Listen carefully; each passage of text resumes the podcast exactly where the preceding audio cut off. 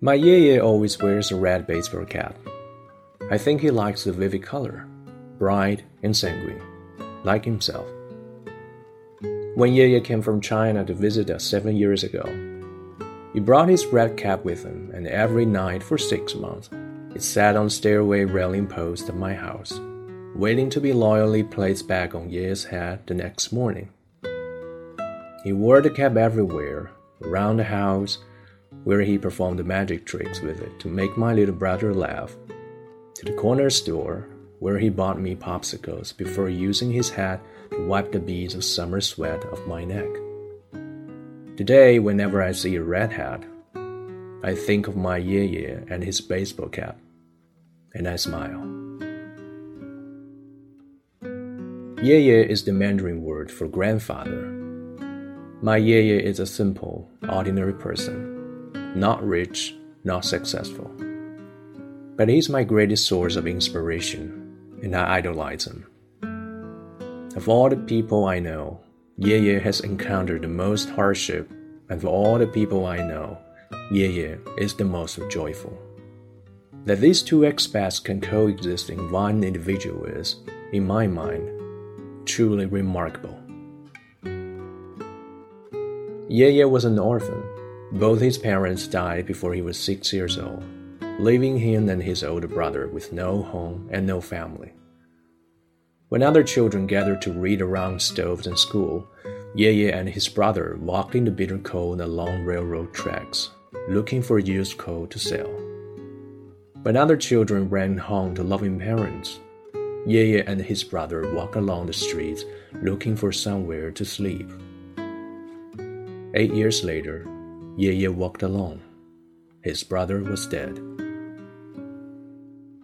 Yeye managed to survive, and in the meanwhile, taught himself to read, write, and do arithmetic. Life was a blessing, he told those around him with a smile. Years later, Yeye's job sent him to the Gobi Desert, where he and his fellow workers labored for 12 hours a day. The desert wind was merciless. It would snatch their tent in the middle of the night and leave them without supply the next morning. Every year, harsh weather took the lives of some fellow workers. After eight years, Ye Ye was transferred back to the city, where his wife lay sick in bed. At the end of a 12 hour workday, Ye Ye took care of his sick wife and three young children. He sat with the children and told them about the wide, starry desert sky and mysterious desert lives. Life was a blessing, he told them with a smile. But life was not easy. There was barely enough money to keep the family from starving. Yet, my dad and his sisters loved going with Yeye to the market. He would buy them little luxuries that their mother would never indulge them in. A small bag of sunflower seeds for two cents, a candy each for three cents. Luxuries as they were, Yeye bought them without hesitation. Anything that could put a smile on the children's faces and a skip in their steps was priceless. Yeye still goes to the market today at the age of 78. He bikes several kilometers each week to buy bags of fresh fruits and vegetables, and then bikes home to share them with his neighbors. He keeps a small patch of strawberries and an apricot tree. When the fruit was ripe, he opened his gate and invites all the children to pick and eat. He is Yeye to every child in the neighborhood. I'd always thought I was sensible and self aware, but nothing has made me stare as hard in the mirror as I did after learning about the cruel past that Yeye had suffered and the cheerful attitude he had kept throughout those years. I thought back to all the times when I had gotten upset. My mom forgot to pick me up from the bus station. My computer crashed the day before an assignment was due.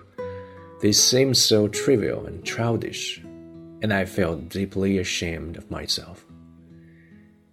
Now, whenever I encounter an obstacle that seems overwhelming, I think of Yeye. I see him in his red baseball cap, smiling at me, like splash of cool water.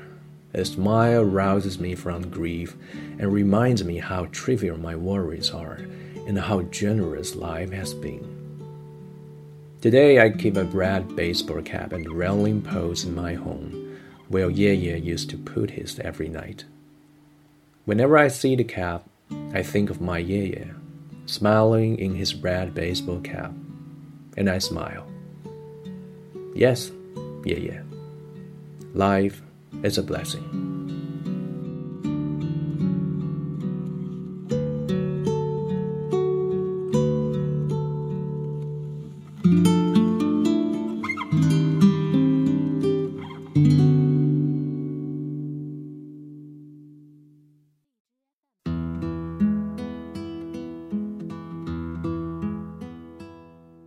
我的爷爷总是戴着一顶红色的棒球帽。我想他喜欢鲜艳的颜色，就像他自己一样。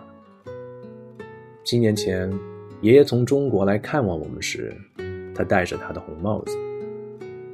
在那六个月，每天晚上，他都挂在我家楼梯杆栏上，等待第二天早上忠实地戴在爷爷的头上。他到处戴着帽子，在房子周围，他用帽子表演魔术，逗我弟弟笑。去街角的商店。他给我买了冰棒，然后用帽子擦去我脖子上的夏日汗珠。今天，每当我看到一顶红帽子，我就会想起我的爷爷和他的棒球帽。我笑了。爷爷在中文里是祖父的意思。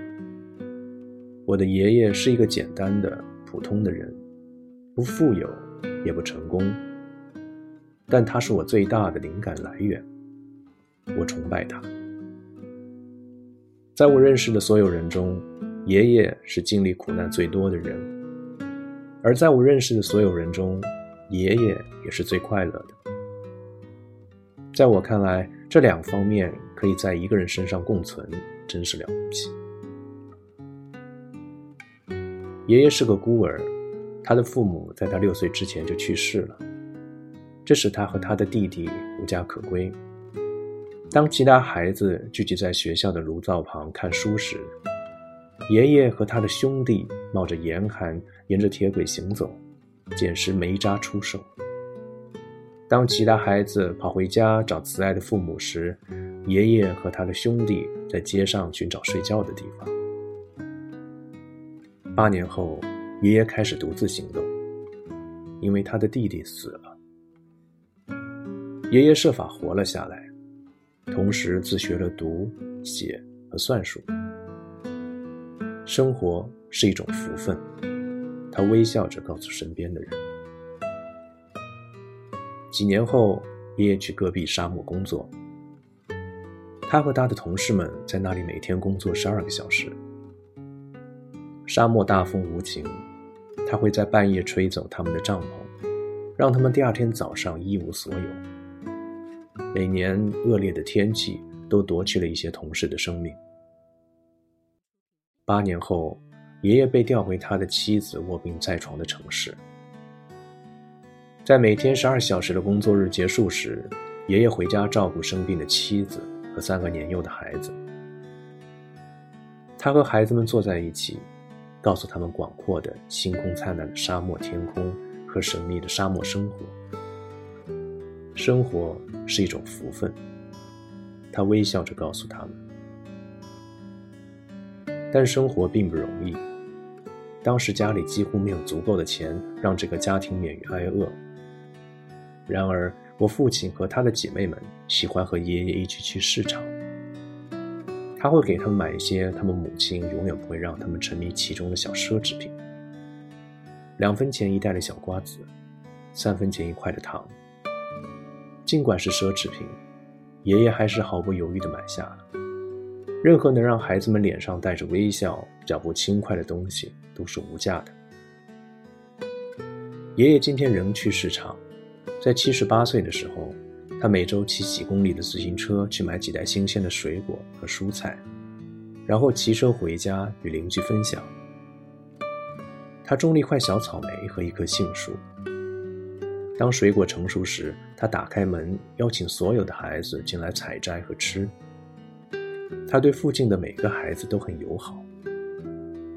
我一直认为我很理智，很有自知之明，但是没有什么能让我像在了解了爷爷所遭受的苦难过去和他这些年来一直保持乐观态度后那样震惊。我回想起我心烦意乱的时候。我妈妈忘了去汽车站接我，在作业到期前一天，我的电脑死机了。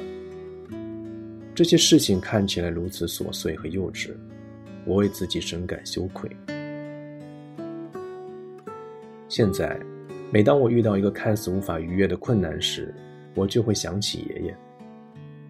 我看到他戴着红色的棒球帽朝我微笑，他的微笑像一股清水，把我从悲伤中唤醒。让我想起我的烦恼是多么微不足道，生活是多么的慷慨。今天，我把一顶红色的棒球帽放在家里的栏杆柱上。爷爷曾每天晚上都把它放在那里。每当我看到帽子，我都会想起我的爷爷。他戴着红色棒球帽，微笑着，我也微笑着。是的，是的，生活。是一种福分。